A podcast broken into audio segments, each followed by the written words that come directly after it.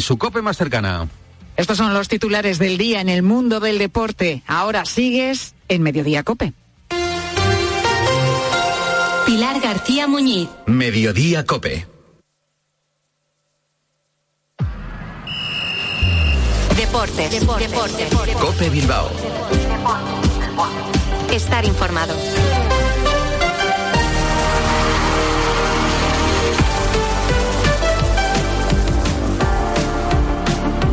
Arrachaldeón, 3 eh, y 25 de la tarde, una hora a la que de lunes a viernes eh, nos citamos eh, con la actualidad del deporte vizcaíno en esta sintonía de Cope Bilbao. Les habla y saluda José Ángel Peña Zalvidea en nombre de técnicos y redactores. Estamos a, a martes 3 de octubre de 2023 y una jornada más. Nuestra primera parada la encontraremos y la encontramos en Lezama. Puertas y persianas Suachu. En Recalde les ofrece la actualidad del Athletic.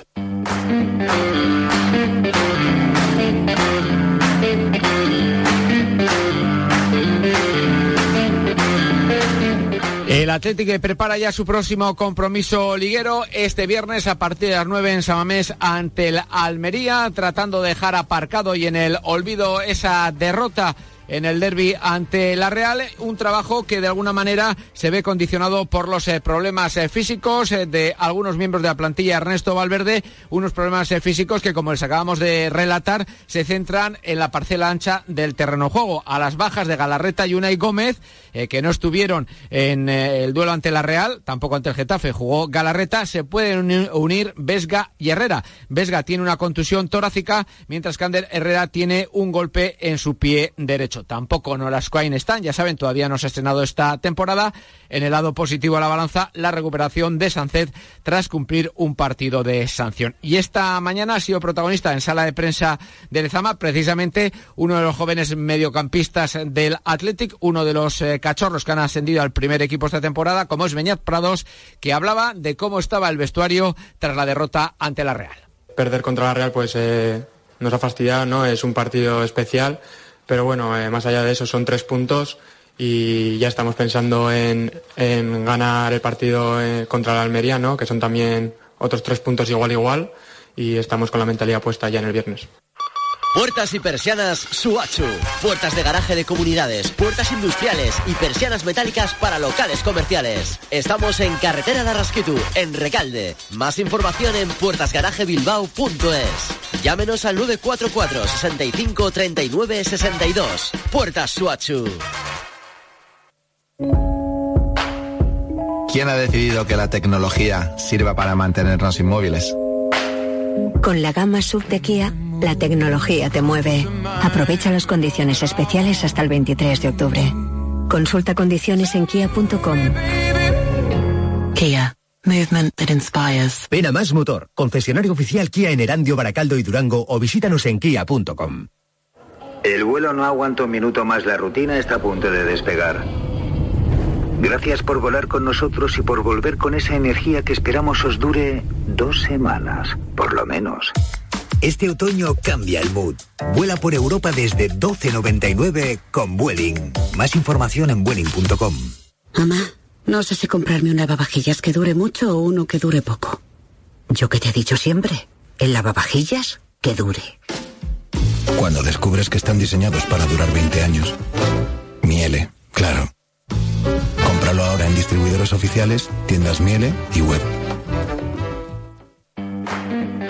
Un eh, programa cuya puerta de entrada va a estar en Ezama, como les decimos, un programa con mucho fútbol y también con algo de baloncesto, porque Bilbao Basket eh, ya ha viajado hasta Galicia, donde mañana se medirá al Obradoiro en un partido aplazado y correspondiente a la jornada número 2. Escuchamos al entrenador de los hombres de negro, Jaume Ponsarnau.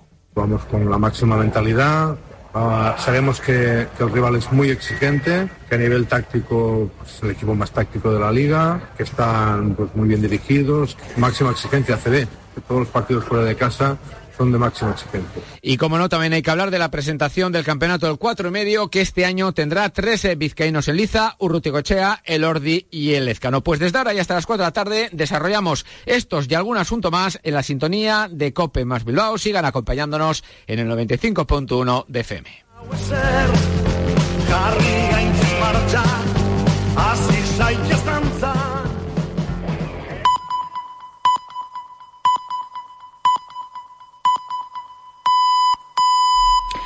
Son las tres y media, las dos y media en Canarias. Pilar García Muñiz. Mediodía Cope.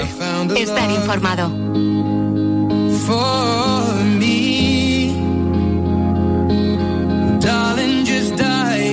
Se calcula que hay unos 1.200 españoles cumpliendo condena en cárceles extranjeras, pero bueno, es solamente un dato aproximado porque hay quien piensa, quien asegura que son muchísimos más. Algunos de ellos los conoce bien Javier Casado. Es de Valladolid y desde hace ya algunos años se dedica a ayudar a estos presos españoles que cumplen condena a muchísimos kilómetros de, de, sus familias.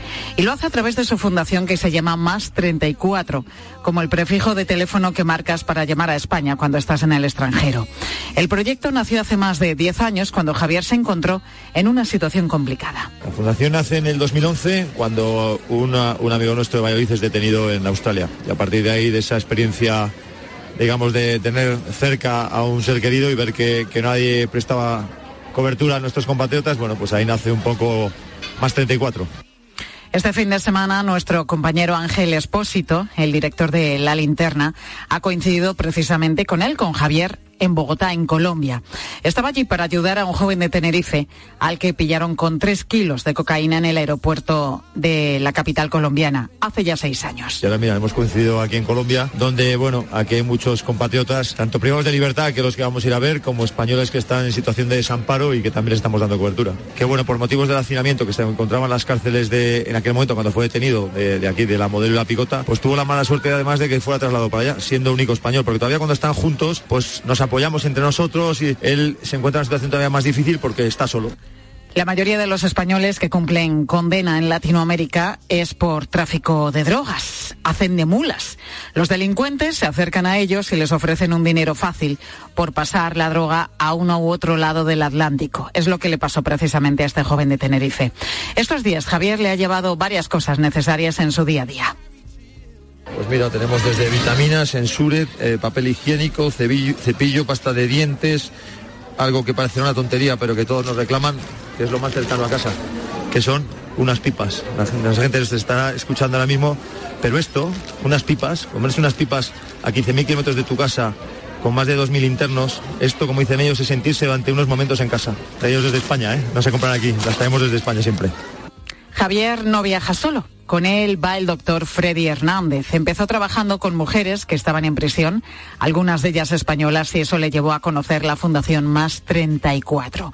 Este fin de semana el doctor iba a evaluar por primera vez a este preso tinerfeño que se encuentra en prisión y no tenía muy claro con qué se iba a encontrar. Él insiste en que el principal problema de los presos es la salud mental. No solamente es el agobio que produce la reclusión, el aislamiento, la soledad, el alejamiento de la familia sino también los antecedentes individuales por consumo de sustancias o el verse eh, obligada a permanecer un porón de tiempo eh, en reclusión en conocimiento de que su familia no tenía ni la menor idea. Pues Javier tenía cita en la prisión de La Pola para verse con este preso español y sabía que le estaba esperando, además con impaciencia. Bueno, pues Javier, después de ese encuentro, envió un WhatsApp a Ángel Espósito para contarle cómo le había ido y resulta que se encontró con una sorpresa. La situación más o menos como esperábamos, pero con la sorpresa de que había un, un compatriota más, en este caso un, andaluz. El, canario, bueno, pues muy, muy falto de, alimentación, eh, muy escaso de peso. Y el otro, bueno, pues el otro, la verdad que no contábamos con él, de que él estaba allí, nos ha pedido que la mitad de las cosas que le íbamos a entregar, que se las diéramos al, a este andaluz. Fíjate, venía a ayudar a un español y se ha encontrado con que en esa misma cárcel había un preso andaluz. Una cárcel en Colombia a donde volverá para seguir ayudando a los españoles que están en prisión.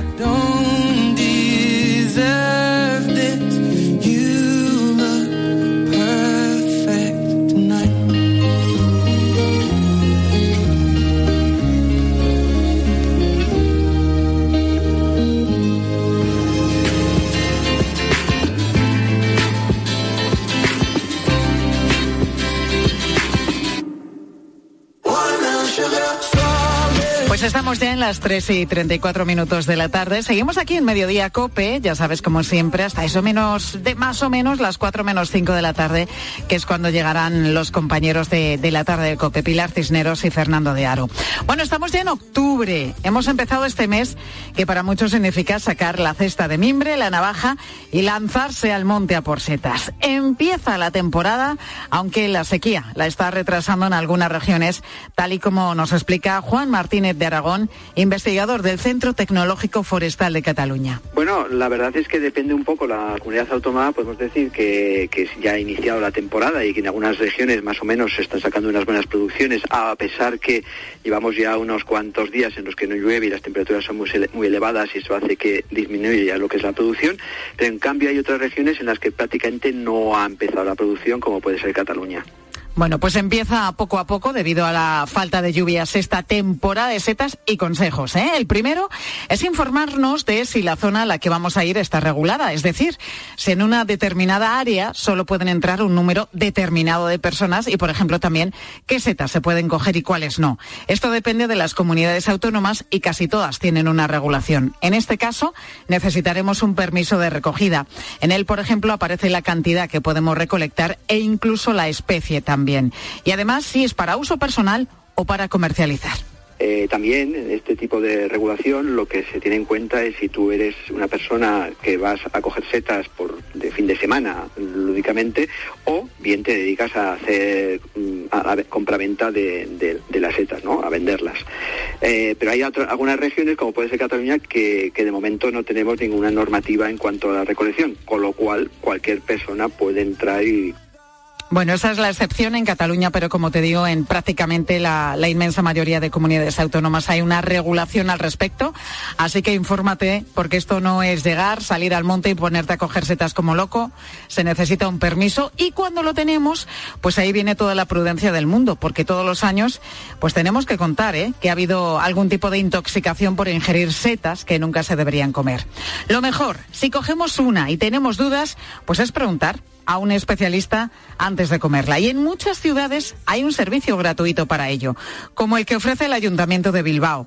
Álvaro Chirapozu es jefe de sección de inspección alimentaria y zoonosis precisamente en este ayuntamiento.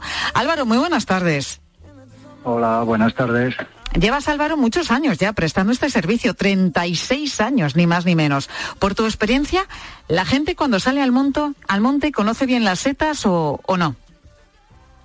Pues, eh, a ver, eh, ha cambiado el perfil de, la gente que va por setas. Antes eh, prácticamente solo se iba pues de aquellas personas que o bien sus padres o, o bien algunos amigos pues les habían transmitido conocimiento y manejaban pocas especies. Hoy en día eh, sale muchísima gente sin la suficiente preparación simplemente pues porque en los medios de comunicación, en, en, la tele, sobre todo en internet, pues ven que hay cosas que se pueden coger en el monte y se pueden comer y, y se aventuran sin tener los conocimientos suficientes. Por eso hay más, más casos de intoxicación y, y cada vez hay más riesgo de que se produzcan estos casos. O sea que muchas veces somos imprudentes, ¿no? Pues sí, la verdad es que, a ver, nosotros en, en nuestro servicio lógicamente sí que viene gente que es consciente de que, de que, de que saben poco y tienen inseguridad y saben que, que hay un riesgo en el consumo de setas y por tanto nos traen eh, todo lo que hay. Pero es que los que no vienen por aquí son también bastantes y por desgracia pues todos los años o bien se fían de gente que no tiene suficientes conocimientos y en el mismo monte preguntan al primero que se encuentran y dicen no, no, es como serás tranquila ha habido muchos casos de intoxicación por, por consumo de setas que les han dicho en no sé qué sitios y, y por no preguntar en, en asociaciones micológicas de, de, prestigio, vamos, y de solvencia o en servicios como el nuestro. Álvaro, ¿cuántas variedades de setas hay en nuestros montes y de ellas cuántas son comestibles? Hombre, a ver, eh, variedades de setas hay, hay miles de especies en, en el monte. Lo que pasa es que a ver, los micólogos eh, tienen clasificadas, ya digo, hasta eh, más, más de mil especies en la península ibérica, pero eh, realmente la, las personas que recolectan setas, pues comestibles, pues, pues no llegarán al centenar.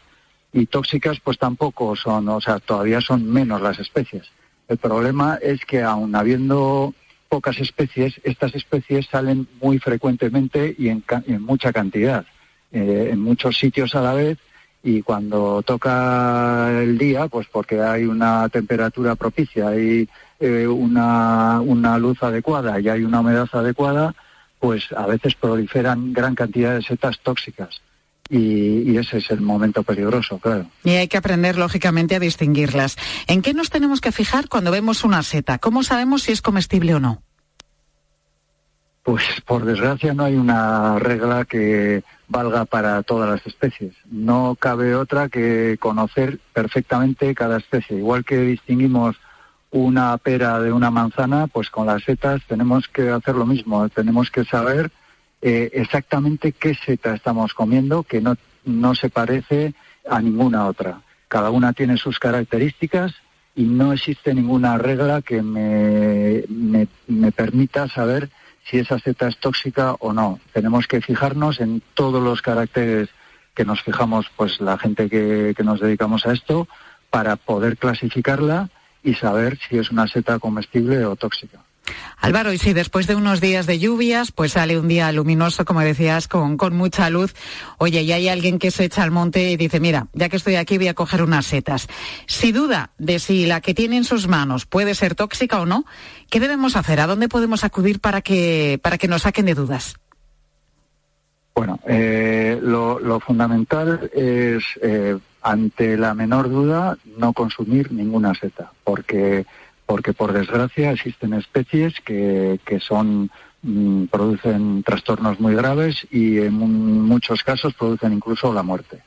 Entonces, ante esa posibilidad eh, que no es infrecuente, porque ya digo que hay especies, mm, digamos, mortales como la manita faloides que sale todos los años en casi todos los puntos de la península ibérica, pues ante esa duda siempre, eh, si no conocemos lo que tenemos en, nuestra cesta, no consumir. ¿A dónde se puede acudir? A cualquier sociedad micológica que mm, normalmente los lunes yo creo que siempre se reúnen en, sus sedes y, digamos, ofrecen mm, muchos expertos para poder identificar y en el caso de pues en, nosotros en el ayuntamiento de Bilbao viendo la necesidad por la afición muy grande que hay aquí y porque estamos rodeados de monte en nuestra ciudad pues tenemos acceso a, las setas muy fácil pues eh, nosotros en nuestro ayuntamiento eh, hemos mm, dado este servicio que lo extendemos todos los lunes de, en la temporada de setas y, y cualquier eh, día con cita previa. Entonces, eh, ante, ante la duda siempre acudir o bien a un servicio como el nuestro, a una micológica, y si no se puede, pues no preguntar al vecino ni a nadie que no, no sepamos eh, qué cualificación tiene. Y es mejor tirar una seta, que por tirar una seta no se ha muerto nadie, pero por comerla sí. ¿Os llegan muchas setas tóxicas? Sí, sí, todos los años. no te digo, y todas las semanas. O sea, todas las semanas eh, hay, hay eh, ejemplares que son tóxicos porque ya digo que es que la seta tóxica, por desgracia, no tiene dibujada una calavera. En, ya, de peligro, ¿no? Eh, no, no, no, no, no nos lo ponen tan fácil. Entonces, ni siquiera huelen mal, ni saben mal, ni tienen mal aspecto. Ese, ese es el problema, por eso la gente se las come. No, una seta que sabe mal es muy difícil que produzca intoxicaciones. Lo normal es que la seta que intoxica eh, sepa bien y huela bien. Entonces, por eso se ingiere. Bueno, pues nos vamos a quedar con esa recomendación que nos has dado, Álvaro. Prudencia, siempre que salimos al monte, siempre que cogemos una seta.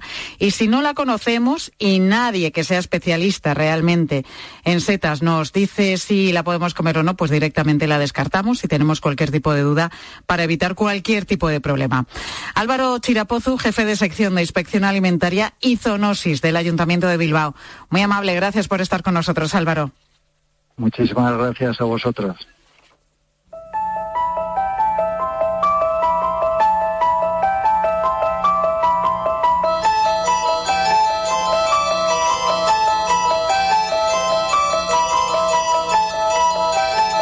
Bueno, escucho esta música y me echo a temblar porque me recuerda a la película del exorcista y yo no puedo con las pelis de miedo. Pero bueno, la habrá reconocido porque es uno de los temas más populares también de Michael Field, de su disco Tubular Bells, que cumple ahora 50 años y que está considerado además pues una obra maestra. Y como tributo, se ha creado una orquesta en Cataluña, la Opus One, que había empezado una gira que han tenido que cancelar de momento porque les han robado todos, todos los instrumentos. Guitarras eléctricas, bajos, campanas tubulares, teclados, una mandolina, un amplificador también. Les han dejado sin nada, sin sus herramientas de trabajo. Todo ocurrió en la madrugada del pasado viernes en Sevilla tras una actuación. Los músicos dejaron todos los instrumentos en la furgoneta que aparcaron en la calle, se fueran a dormir. Su sorpresa vino a la mañana siguiente cuando abrieron el portón y se encontraron con que les habían robado todos sus instrumentos. Xavi Aler es el director de la orquesta. Xavi, muy buenas tardes. Hola, buenas tardes, ¿qué tal? ¿Cómo estáis? Me imagino que desolados, claro.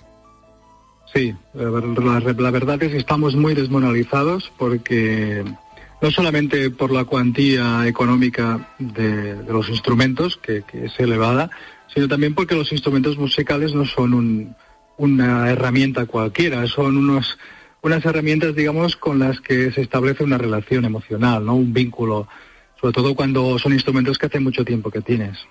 ¿Qué se llevaron exactamente los ladrones? Pues se llevaron 11 guitarras. 11 guitarras. Sí, tres bajos eléctricos, una mandolina, dos teclados, la mesa de luces, se llevaron la mesa de iluminación, uh, un amplificador de bajo, la mitad de las campanas tubulares, y, material más pequeño, alguna pedalera, etcétera. Claro, y aquí, bueno, me imagino que el valor económico asciende a una cantidad importante, pero luego está el valor sentimental porque cada instrumento es único, algunos están retocados y, jamás venderíais vosotros vuestro instrumento a nadie, vamos, por nada del mundo. Exactamente, y además otra cosa, otro dato, y es que nosotros ah, pues hemos comprometido nuestro proyecto, un proyecto al que hace un año y medio que estamos dedicándole muchos esfuerzos, muchas horas de, ensayos, de muchos kilómetros y bueno, por lo pronto parece que los dos próximos conciertos que tenemos mm, peligran. Y claro, algunos de nosotros vivimos exclusivamente de esto. Ahora enseguida te pregunto cómo nació el, proyecto, pero antes, Xavi, ¿cómo, ¿cómo fue el robo? ¿Por qué dejasteis la furgoneta en la calle con los instrumentos dentro? Bueno, escogimos los apartamentos vértice porque tenían parking interno. La sorpresa fue que cuando llegamos con la furgoneta, pues resulta que la furgoneta no cabía. Y, pero bueno, el hotel tiene un aparcamiento dentro, ¿no? Dentro del recinto, y entonces la primera noche no tuvimos ningún problema. Lo dejamos allí y ya está. El problema fue la segunda noche, después del concierto, que cuando llegamos, pues había venido mucha gente a los hoteles y estaba, y estaba todo el parking interno, estaba todo lleno. Entonces tuvimos que dejarlo en la calle, delante del hotel, pero dejarlo en la calle. Además era muy tarde, en las dos de la madrugada, estábamos muy cansados y bueno, pensamos que no, bueno, que era una zona tranquila y que, no, iba a pasar nada. Exacto. ¿Pero pensáis que os estaban vigilando? ¿Que alguien sabía que en vuestra furgoneta había objetos de valor? Es una posibilidad, sí. De hecho, varias personas mm, técnicos con los que hemos trabajado en Sevilla nos han comentado que, que probablemente sí, porque otras personas también han sufrido robos. Yo no sé si cuando alguien se dedica a la música profesionalmente, cuando, como es vuestro caso, y tiene un instrumento de, de valor, si hay un seguro para, para estos casos. No sé si lo teníais asegurado. Las compañías no aseguran instrumentos dentro de coches, y menos por la noche. Puedes asegurar tu instrumento en casa, si te entran a robar en casa, pues sí, pero dentro de un vehículo no. O sea que ahora mismo estáis totalmente desprotegidos y sin vuestros instrumentos, que son vuestras herramientas de trabajo. Eh, claro, por un lado está este proyecto, que lo habéis tenido que, detener, esta orquesta, el Opus One, ese tributo que queréis hacer a Mike Oldfield en el 50 aniversario de, su trabajo Tubular Bells, pero es que también os dedicáis, sois profesores de música, profesores de conservatorio. ¿Cómo, cómo estáis resolviendo ahora mismo la situación? Bueno, a ver, el problema es que no solo la mayor parte de los músicos de Opus One aparte de ser profesores, como, como tú dices, pues también tienen otros proyectos y también tienen otros conciertos. Entonces, bueno, pues se resuelve, si te falta alguna cosa, pues pidiéndola a los amigos o a los colegas, ¿no? En mi caso, yo solamente tenía un bajo eléctrico y ahora pues voy a tener que comprar otro o pedirlo prestado si, si realmente al final podemos realizar alguno de los conciertos que teníamos previstos. Me imagino que lo habéis denunciado, claro. Sí, sí, claro, lo denunciamos enseguida la Guardia Civil. ¿Qué os ha dicho la Guardia Civil? Nada. De momento nada. ¿Y tenéis esperanza de, recuperar los instrumentos, Xavi? Ah, no, la verdad es que no. Yo lo que creo es que quizá si en lugar de ser una, digamos, una trama organizada, ¿no? De, pues son ladrones de coches, mm, personas, digamos, que no, quizá pueden tener dificultades a la hora de, de revender estos, estos instrumentos, igual a ellos les interesaría ponerse en contacto con nosotros para que pudiéramos, no sé, hablar y a ver cómo podemos arreglarlo. Vosotros de momento estáis poniendo fotografías, ¿no? En las redes sociales para que todo el mundo sepa que, si da con esos instrumentos musicales, pues que tienen sus dueños. Exactamente, exactamente. Además, ah, los datos de los instrumentos, el número de serie ya los tienen en todas las cadenas de, reventa de segunda mano ah, y, anuncios en Wallapop, etcétera. Entonces, cuando uno de estos instrumentos aparezca, esperemos que enseguida se dé parte de la Guardia Civil o a la Policía Nacional. Pues ojalá, Xavi, podáis recuperar todos vuestros instrumentos para que podáis continuar con vuestros trabajos y podáis continuar con, con esta gira, la orquesta Opus One, que estaba rindiendo este tributo a Michael Field. Que vaya todo lo mejor posible, Xavi, que recuperéis lo que es vuestro. De acuerdo, muchas gracias. pues a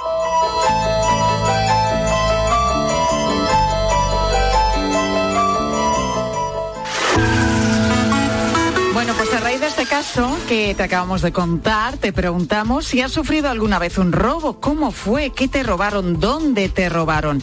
¿Era algo que tenía un valor económico o más sentimental? ¿Lo pudiste recuperar? ¿Y qué nos han dicho los oyentes, Sofía Buera? ¿Qué tal, cómo estás, Pilar? Pues mira, Jonathan, por ejemplo, sufrió el robo de su herramienta de trabajo, que es el móvil de última generación, y aún teniéndolo localizado, porque tenía activado el GPS, no lo pudo recuperar. Y ahora, pues ya ha pasado a mejor vida. ¿Sabes dónde? No. En Marruecos. Pues un dispositivo que yo tenía como herramienta de trabajo, un iPhone de última generación. Me lo robaron en unas fiestas, lo tenía localizado con GPS y a pesar de ello acudí a la policía, no me ayudaron y bueno, pues ahora mismo el iPhone está en Marruecos perdido bueno, ahí puede estar. Qué rabia te da cuando lo estás viendo, además. Es que ves el recorrido del iPhone. y dices, ven aquí, anda, ven aquí. Y, no puedes recuperarlo. Hay que llevar el móvil con cadena, ¿eh? porque es siempre algo muy, muy tentador para, para los ladrones. Violeta nos cuenta que tuvo una mala experiencia con un robo de una cadenita que le había regalado su abuela pero finalmente pudo recuperarla. Sí que tuve una mala experiencia una vez con un robo y me acuerdo que fue, bueno, no era para algo laboral, pero sí que tenía valor sentimental y era una cadenita de oro que me regaló mi abuela unas semanas antes de morir y bueno, le tenía mucho cariño, en aquel momento fue un drama, pero por cosas de la vida al final fue alguien cercano a mí y pude recuperarlo. Ay, menos mal, porque si es verdad, cuando las cosas tienen un valor económico, hombre, te da mucha rabia, ¿eh? Pero, cuando, tienen un valor sentimental y no las puedes recuperar, fastidia mucho más. Fastidia mucho más, efectivamente. Así que nos alegramos, Violeta. ¿A ti te han robado alguna vez? ¿Fuera? Sí, y me sentí fatal porque no tenía manera de volver a casa. Yo era recién llegada aquí a Madrid, eh, lo típico, no tienes mucho dinero, pero encima te roban tu bolso con tu móvil, tu cartera. Me sentí a las 5 de la mañana volviendo de fiesta, de cómo regreso a casa, ¿no? Esa sensación de, de qué, qué es lo que hago. Y al final aquí hay que lanzar un esto por los taxistas de Madrid, que me cogí un taxi y le dije, mire, quien haya en casa, yo le prometo que tengo compañeras que le van a pagar. Y, me dijo, no te preocupes que no te voy a cobrar. Bueno, que me llevo hasta la puerta. Qué majo, qué majo. A mí una vez me robaron también en una cafetería, estaba leyendo el periódico y tomando un café y el bolso pues lo dejaba porque soy muy confiada y muy tranquila yo. Y bueno, pues alguien se fijó, dijo, esta no se está enterando de nada. Efectivamente, cogió el bolso, echó a correr y me quedé. Me, me sentí además muy invadida, ¿no? Que alguien pueda usurpar como algo tuyo. Que alguien coja tus documentos, que sepa dónde vives, que una fotografía tuya o de los tuyos, ¿no? Oh, una sensación muy extraña, ¿eh? Tuve un cabreo que me duró varios días. Bueno, más oyentes, ¿qué nos dicen? Eh, Fernando nos cuenta que le robaron los asientos delante de su Seat Panda y tuvo que coger una banqueta pues para poder llegar a casa. Madre mía. Yo tenía un, Seat Panda y una mañana lo tenía en carga y descarga, bajé a trabajar y me habían robado los asientos de delante Bajé una banqueta y sentado en la banqueta en el coche pude, pude conducir hasta dejarlo. Pero vamos, la gente que se levantó a las 7 de la mañana y me veía sentado en una banqueta en un coche, debían decir o estoy dormido o, o- no entiendo nada. Y Fernando porque es MacGyver, ¿eh? Que me llega a pasar a mí. y ya te digo es que, no lo vuelvo. normal en el coche es que te roben el radiocassette cuando todos lo metíamos así debajo del asiento. En este caso es que le han robado los asientos. Ay, Fernando, madre mía, vaya, vaya historia la de nuestro oyente que tuvo que poner una banqueta para, para poder conducir hasta su casa. Gracias, bueno, vamos con Pilar Cisneros. ¿Qué nos contáis en la tarde, Pilar? Hola Pilar, Eh, mira, vamos a hablar de si el edadismo, es decir, la discriminación por cuestión de edad, está presente en la empresa. Pedro tenía 58 años cuando fue despedido de una gran multinacional y sostiene que sí. Conocemos su caso enseguida, aquí en la tarde. En la tarde de Cope con ella, con Pilar Cisneros y también con Fernando de Aro, abordan este y otros muchos asuntos. Enseguida te dejo con ellos.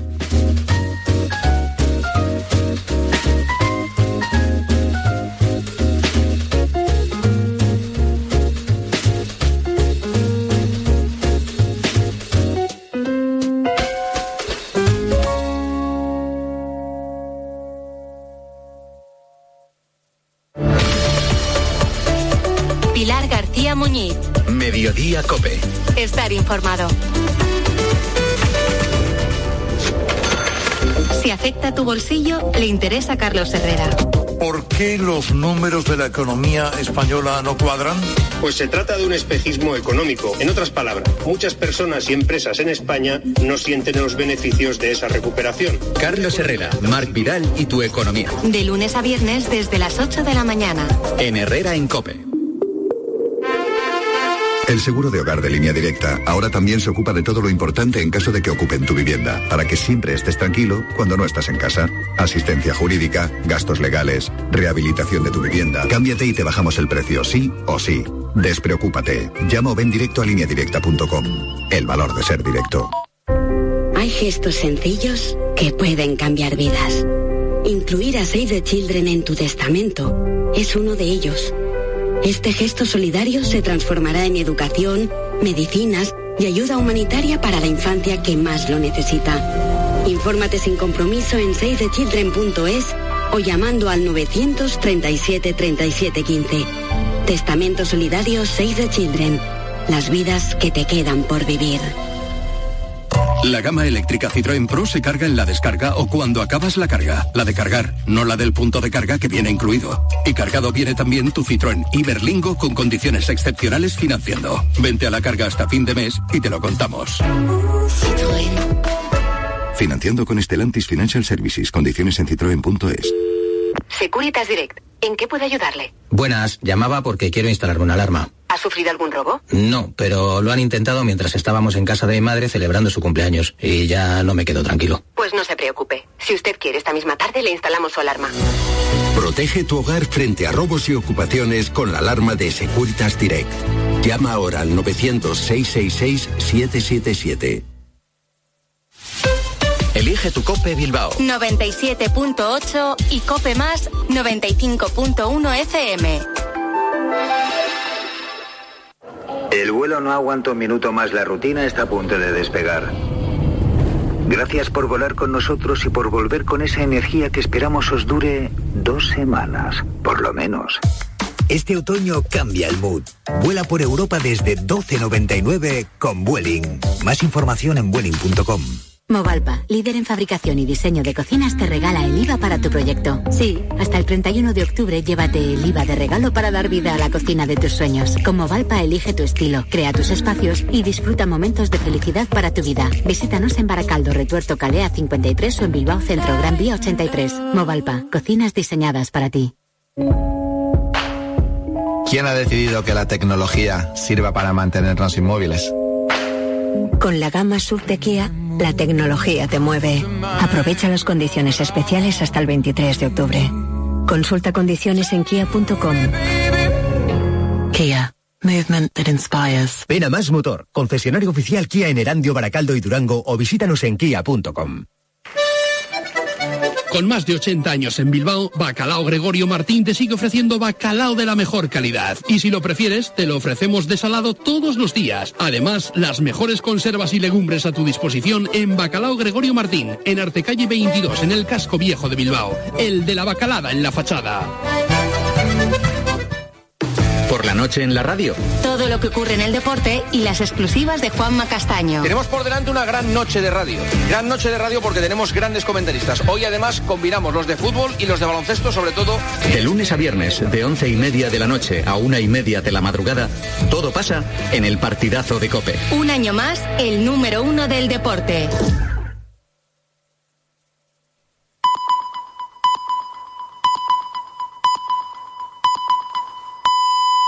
Las 4 de la tarde, las 3 en Canarias.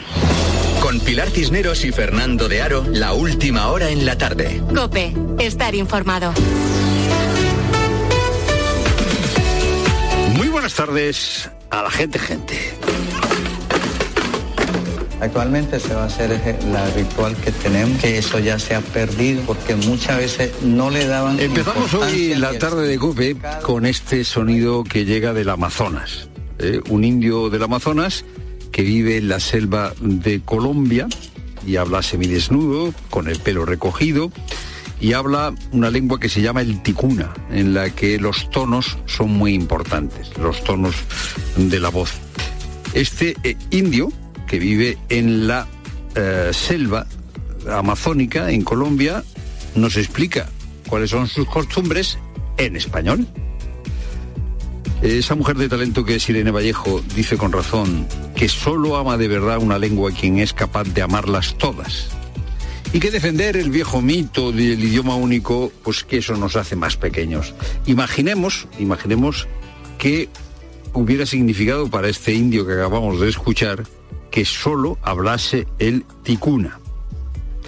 Una vez cené en Estados Unidos con un profesor de literatura española que hablaba un castellano maravilloso, que también hablaba catalán, que también hablaba portugués, y las últimas noticias que he tenido de él es que está estudiando el hebreo. Este profesor con el que cené me hizo ver que tener pasión por la gente y tener pasión por el mundo es tener pasión por su lengua, porque cada lengua es una forma de ver el mundo. Siempre hay una lengua materna. Dice, no, este niño es bilingüe. No lo sé si realmente hay bilingües. Eh, siempre hay la lengua de la madre que es la, eh, la más influyente. Pero cuanto más se aman las lenguas maternas, más se aman las demás lenguas. Cuanto mejor se ama lo propio, más se ama lo de los demás. Si hay alguien que dice que ama su idioma, que lo que tiene que defender y cree que ese amor es excluyente, es que vive en una adolescencia de la lengua perpetua, una adolescencia perpetua. Porque la adolescencia, los adolescentes necesitan afirmarse a sí mismo negando a los demás. Las personas maduras tienen tanto apego, amor a lo suyo, que por eso saben amar lo de los demás. Me ha comunicado su decisión de proponer al señor Pedro Sánchez como Bueno, pues candidato eh, a la Francina Armengol, presidenta del Congreso, esta vez se ha quitado los tirantes para ir a ver al rey y ha anunciado que Sánchez tiene, como acabamos de escuchar, el encargo de formar gobierno. Sánchez, eh, después de la reunión con el rey, ha comparecido, por cierto, ha comparecido en Moncloa. Sánchez va a ver al rey no como presidente en funciones, va como líder del Partido Socialista. Lo suyo es que hubiera comparecido en la sede del PSOE, en Ferraz. Bueno, y una de las primeras cosas que ha hecho Sánchez en esa comparecencia es poner a caldo el debate de investidura de Feijóo. No voy a una investidura postiza. Esta va a ser una investidura real. Vamos a ver, si la investidura de Fijo es postiza, quiere decir que el rey encargó una investidura postiza. Porque el que encarga a un candidato presentarse en una investidura es el rey. Eh, ha anunciado eh, Sánchez ronda de contactos. O sea que lo está haciendo al revés, porque lo normal es ir a Zarzuela, decirle al rey qué apoyos o qué no apoyos tienes, después de saber cuál es la posición de los grupos parlamentarios. Pues aquí no. Aquí primero se va a ver al rey y luego Sánchez va a iniciar o a desarrollar los contactos parlamentarios. Por cierto, no nos ha dado fecha ni Sánchez, que no es quien tiene que darla, ni Armengol de cuándo va a ser el debate de investidura. Ha sido muy llamativa la rueda de prensa de Sánchez porque eh, los periodistas, los colegas, le han preguntado muchas veces qué hay de la amnistía. Y se ha negado sistemáticamente a decir algo y a utilizar incluso la palabra. Llevamos varias semanas intentando preguntarle sobre la amnistía. Usted no ni siquiera pronuncia la palabra, presidente. En una semana en la que hemos comenzado con, en fin, el reconocimiento a la gestión que está haciendo el gobierno de España. La oposición sigue instalada en romper España, ¿no? Que o sea, le pregunta por la amnistía y eh, eh, critica a la oposición, que todavía no es oposición oficial. La culpa es de la derecha, pero él va a ser transparente dijo y varios miembros de su gobierno dijeron que la amnistía no cabía, que no, el gobierno no la iba a aceptar. Pero en eso los españoles tienen que tener las garantías de que pese a que lógicamente las conversaciones tienen que ser discretas, los acuerdos serán transparentes. Bueno, ¿y, por qué no ya contar lo que está pasando? Eso sí, eh, el presidente en funciones habla de generosidad. O sea que sí, que sí a la amnistía. Es lo primero, no lo único. Buenas tardes, Cineros. Buenas tardes, Fernando. Buenas tardes a todos. Y la defensa del propietario de la discoteca incendiada en Murcia mantiene que nunca recibieron la orden de cese de actividad que el ayuntamiento asegura que sí realizó hace año y medio. Entre tanto, los familiares de las 13 víctimas están esperando a que los forenses finalicen los trabajos de identificación de los cuerpos. Víctor era amigo de alguno de los fallecidos. Eh, pensaba acudir a la discoteca, pero a última hora cambio de opinión. En COPE, Víctor nos ha dejado su testimonio. Yo no tenía pensamiento de ir, sinceramente. Lo que pasa que estaba tomando algo y me encontré con un par de muchachos. Nos empezamos a llevar bien y me dijeron que, bueno, que ese sábado iban a ir un reservado, que era el cumpleaños de un hermano suyo, no sé. Y iba a ir con ellos. Si yo iba a ir con los muchachos que fallecieron. Y bueno, se presentaron algo más tarde de la cuenta y conocí a otros dos muchachos más y al final me fui con los otros dos. Si no, yo hubiese estado ahí. Hablé al chico con el que estuve y de de repente no le llegaban los mensajes al WhatsApp y tal, y de repente vi su foto, la foto de él y su familia, y, y bueno, pues nada, para ver si, para convencerme de que, de que ojalá no hubiese sido él, pero bueno, y finalmente se confirmó que sí era ella, esa gente, y bueno, y la presión migratoria no cesa sobre las Islas Canarias. El buen tiempo está propiciando la llegada constante de pateras. En menos de 24 horas, casi 400 personas han sido rescatadas en Lanzarote. Se busca otras siete. Enrique Espinosa, gerente del Consejo de Seguridad y Emergencias de la isla, nos ha contado en Mediodía Cope cómo están trabajando los efectivos desplegados. Que tuvieran unos colchones para que pudieran dormir por la noche y una asistencia sanitaria, baños y todo posible para que a lo largo del día de hoy vayamos haciendo las derivaciones de los que vinieron primero desde ayer, que se vayan ya vayan desplazándose a las Palmas y a Tenerife y podemos nosotros aliviar y quitar ese campamento provisional que se hizo ayer. Y finalmente los aproximadamente 10.000 jueces, fiscales y letrados de justicia que en España recibirán la subida salarial pactada con el Gobierno. Un incremento con el que en el caso de los letrados de justicia pusieron fin en marzo a una huelga de dos meses. Patricia Rossetti. Algo más de 400 euros brutos de subida que tenían que haber cobrado los letrados judiciales en la nómina de julio y prevista en la de octubre para jueces y fiscales. Cobros con carácter retroactivo desde enero de este año y que serán efectivos de forma completa en julio de 2024. Retrasos debidos, según el Gobierno, a la situación política. Un Gobierno funciones y con un debate de investidura pendiente. Una partida de casi 23 millones de euros para los letrados y de cerca de 47 para jueces y fiscales. Mejoras salariales, pero quedan por cumplir las medidas laborales. Tras este anuncio del Gobierno, el sindicato mayoritario de los funcionarios de justicia, CESIF, asegura que recurrirá la subida de los letrados judiciales por vulnerar el derecho fundamental de negociación negociación colectiva. Señala que no pasó por la necesaria mesa de negociación. Y hoy vuelve la Champions y está jugando Alcaraz, Luis Munilla. Segunda jornada de la fase de grupos de la Champions. Hoy tiempo de juego comienza a las seis y media en Cope. Seis y media porque a las siete menos cuarto arranca el Salzburgo Real Sociedad. Y luego a las nueve se juegan el PSV Sevilla y el Nápoles Real Madrid. Por cierto que en la Youth League, la Champions Juvenil, terminados ya el Nápoles 0 Real Madrid 4 y el Salzburgo 5 Real Sociedad 2.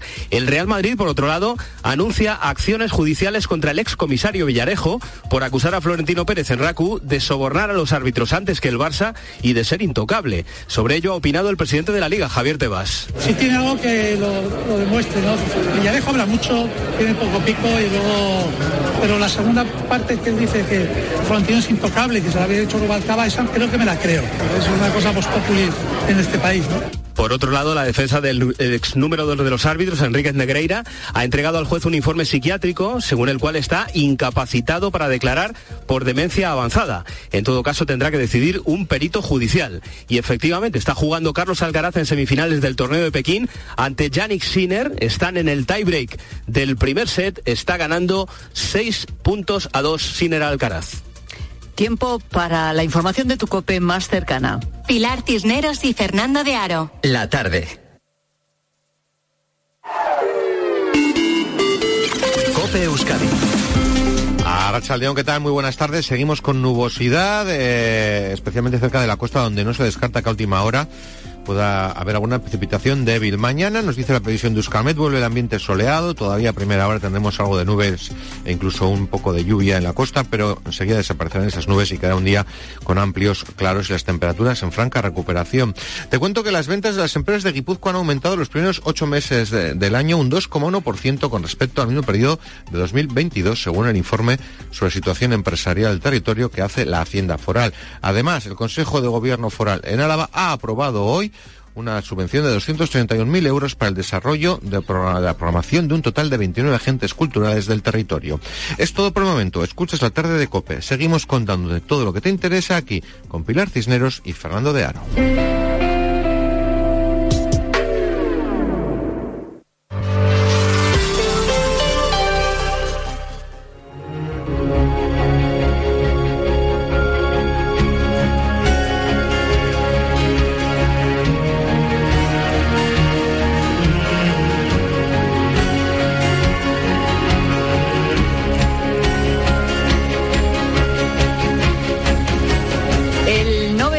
Literatura, Mario Vargas Llosa, define en su novela La tía Julia y el escribidor a los personajes que están en la década de los 50 como personas que están en la flor de la vida.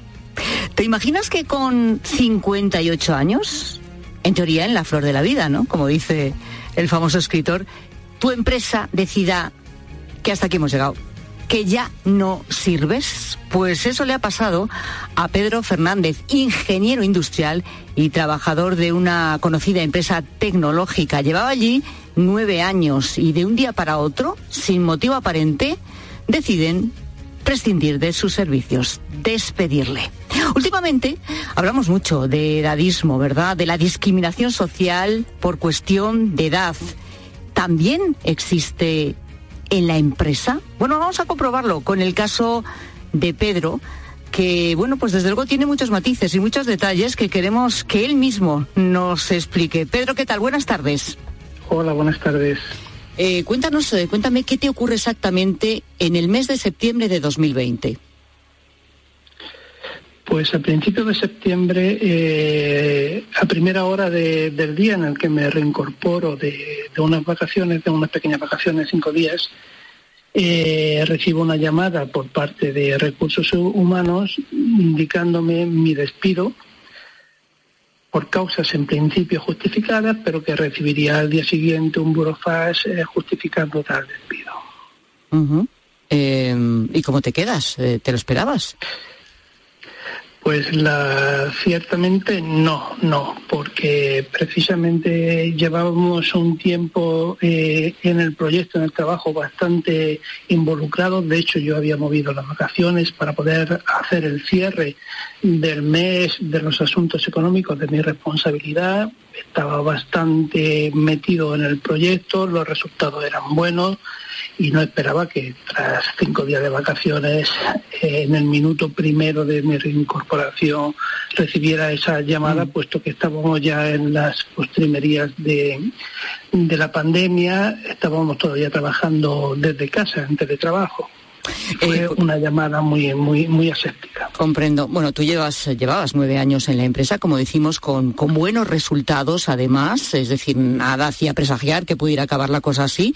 Eh, eh, ¿qué, ¿Qué razones te dan para el despido entonces? Porque dices, bueno, en un primer momento no me dan muchas razones, pero luego te lo explicarían mejor. ¿Qué te dijeron?